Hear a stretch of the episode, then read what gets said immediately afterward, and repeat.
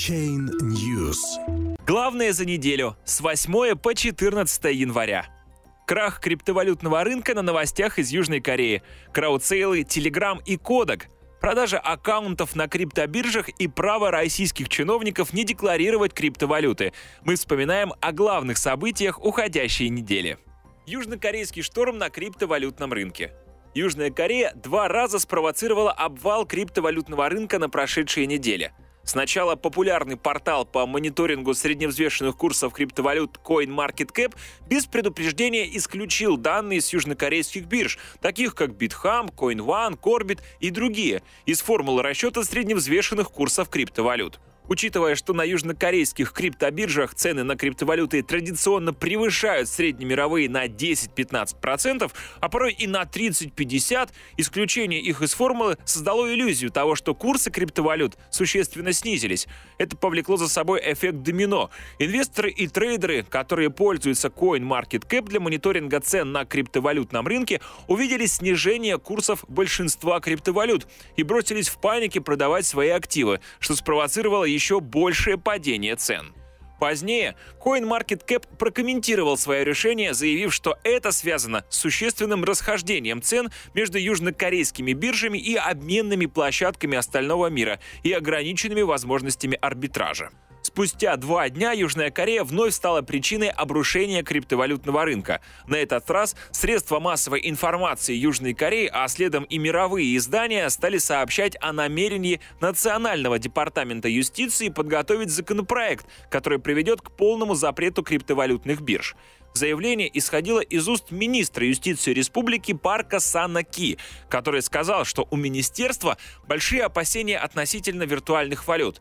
За несколько часов криптовалютный рынок потерял почти 100 миллиардов долларов, упав с 726 до 628 миллиардов долларов. Но позднее Министерство финансов Южной Кореи опровергло планы запретить криптобиржи. По словам представителя Минфина, такая инициатива действительно обсуждалась на заседаниях профильной группы, в которую входят и сотрудники Минюста, но не нашла поддержки у других ведомств. Тем временем в Южной Корее набирает обороты кампания по сбору подписей против закрытия криптобирж. За сутки после заявления главы Минюста республики в администрацию главы Южной Кореи поступили 50 петиций. Самая популярная набрала более 71 тысячи подписей, а суммарно против запрета высказались почти 100 тысяч граждан Южной Кореи.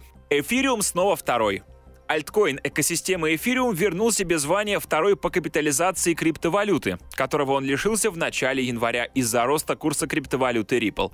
В пике цена Эфириум превышала 1400 долларов, но позднее скорректировалась и к 14 января колебалась в районе 1350 долларов. Капитализация экосистемы превысила 130 миллиардов долларов.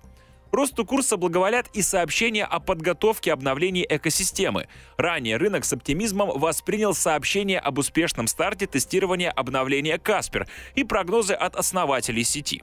Так, сооснователь платформы Стивен Нераев предположил, что в 2018 году количество проектов, которые будут запущены на базе блокчейна Ethereum, может подскочить в 10 раз, а это приведет к двум либо трехкратному росту курса эфира.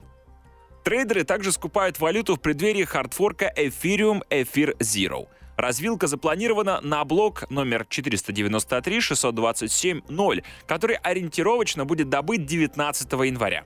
Согласно описанию проекта, в новой сети эмиссия токенов будет ограничена 116 миллионами, а верификацией транзакций будут заниматься и майнеры, и владельцы мастернод. Для того, чтобы запустить мастерноду, пользователю необходимо будет депонировать не менее 10 тысяч эфиров Zero. В ходе хардфорка те пользователи, которые будут на момент развилки владеть эфиром, получат соответствующее число токенов эфир Zero. Ripple теряет поклонников. После стремительного взлета альткоин платежной блокчейн системы Ripple вернулся к уровням конца декабря. Капитализация Ripple снова колеблется в районе 72 миллиардов долларов, что, впрочем, не лишает криптовалюту статуса самого быстро растущего криптовалютного актива 2017 года. После рекордного роста в начале января в криптокомьюнити участились разговоры о том, что архитектура Ripple предполагает концентрацию власти в руках крупных участников системы, финансовых учреждений и самих создателей Ripple. Высказывают сомнения и относительно того, насколько можно считать Ripple криптовалютой и децентрализованной системой. Не помогло росту курса Ripple ни старт торгов на новой японской бирже DMM, ни объявление о сотрудничестве с одним из крупнейших в мире платежных операторов MoneyGram. Тот сообщил, что в начале тестирования блокчейн-системы X-Rapid для проведения трансграничных переводов, в которых токен Ripple будет использоваться для обеспечения ликвидности. Хотя в течение получаса после объявления о сотрудничестве с MoneyGram курс Ripple взлетел на 30%. Позднее он вновь снизился. По состоянию на 14 января альткоин торгуется в районе 1 доллара 88 центов. За сутки он подешевел на 10%. Bitfinex возобновила регистрацию новых пользователей. Одна из ведущих криптовалютных бирж мира Bitfinex объявила о возобновлении регистрации новых пользователей. Но услуга будет доступна не всем. Биржа будет открывать счета только для тех трейдеров, которые разместят на депозите не менее 10 тысяч долларов. Согласно заявлению компании, Bitfinex работает уже с существующей клиентской базой и профессиональными трейдерами, а новичкам посоветовала сначала попробовать себя на торгах на других обменных площадках. Также Bitfinex заявила о планах ввести комиссию за отсутствие трейдинговых операций.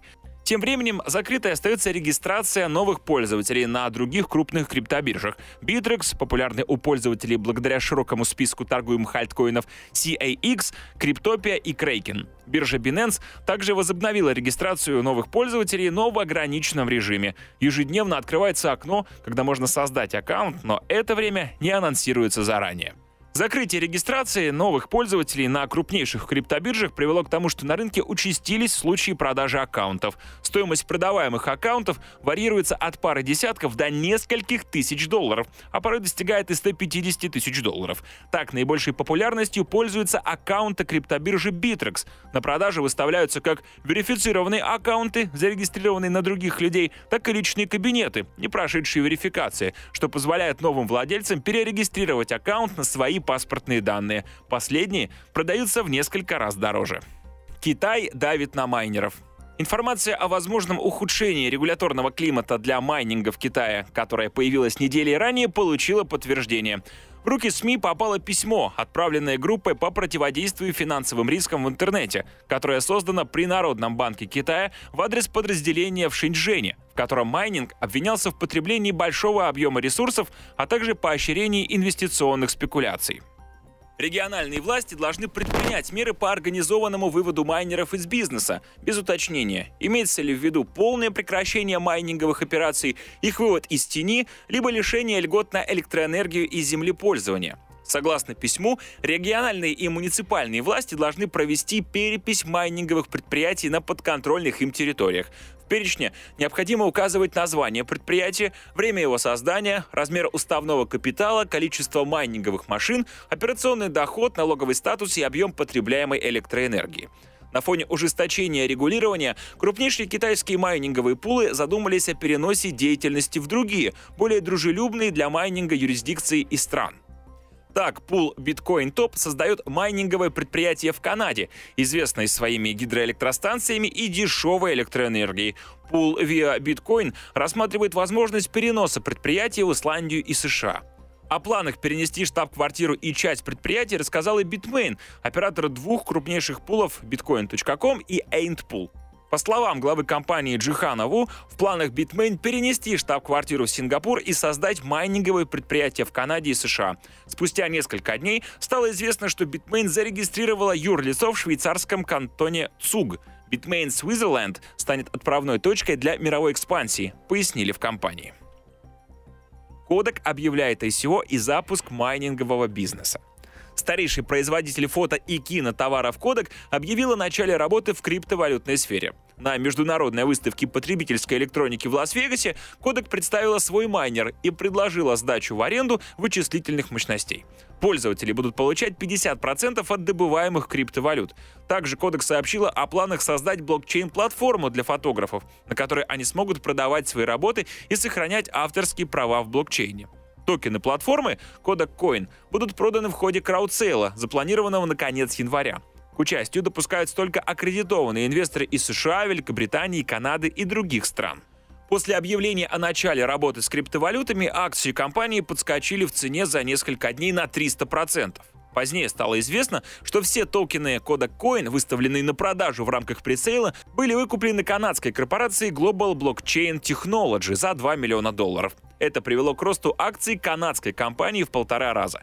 Но в отличие от традиционного рынка, криптокомьюнити скептически оценила планы Kodak. В майнере компании, продемонстрированном на выставке, они узнали оборудование китайского производителя Bitmain, но брендированное логотипом Kodak.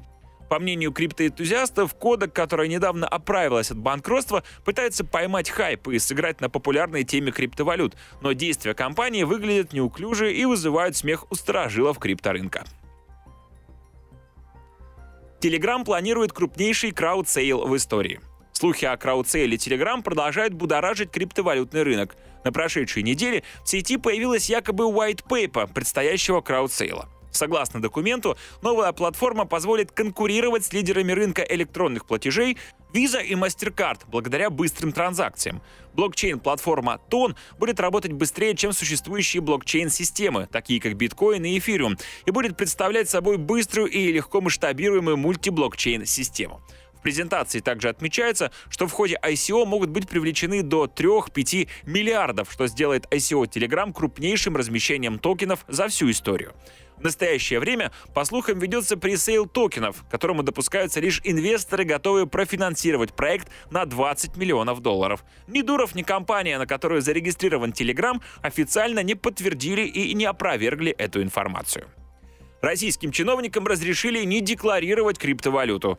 Госслужащие в России получили право не сообщать в декларациях об активах в криптовалютах. Минтруд опубликовал методические рекомендации по декларированию доходов, расходов и имущества чиновников, которыми они будут руководствоваться при составлении декларации за 2017 год.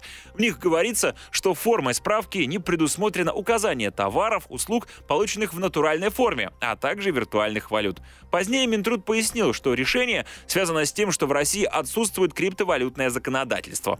Оно должно появиться к 1 июля 2018 года, согласно поручению президента Владимира Путина. Тогда же планируется внести поправки в налоговый кодекс, который будет противодействовать уходу от налогов через криптовалютные инвестиции. Некоторые люди уходят из долларов и из вкладов, покупают биткоины и не декларируют, потому что это никак у нас в законодательстве не определено, заявил глава Комитета по финансовому рынку Госдумы Анатолий Аксаков.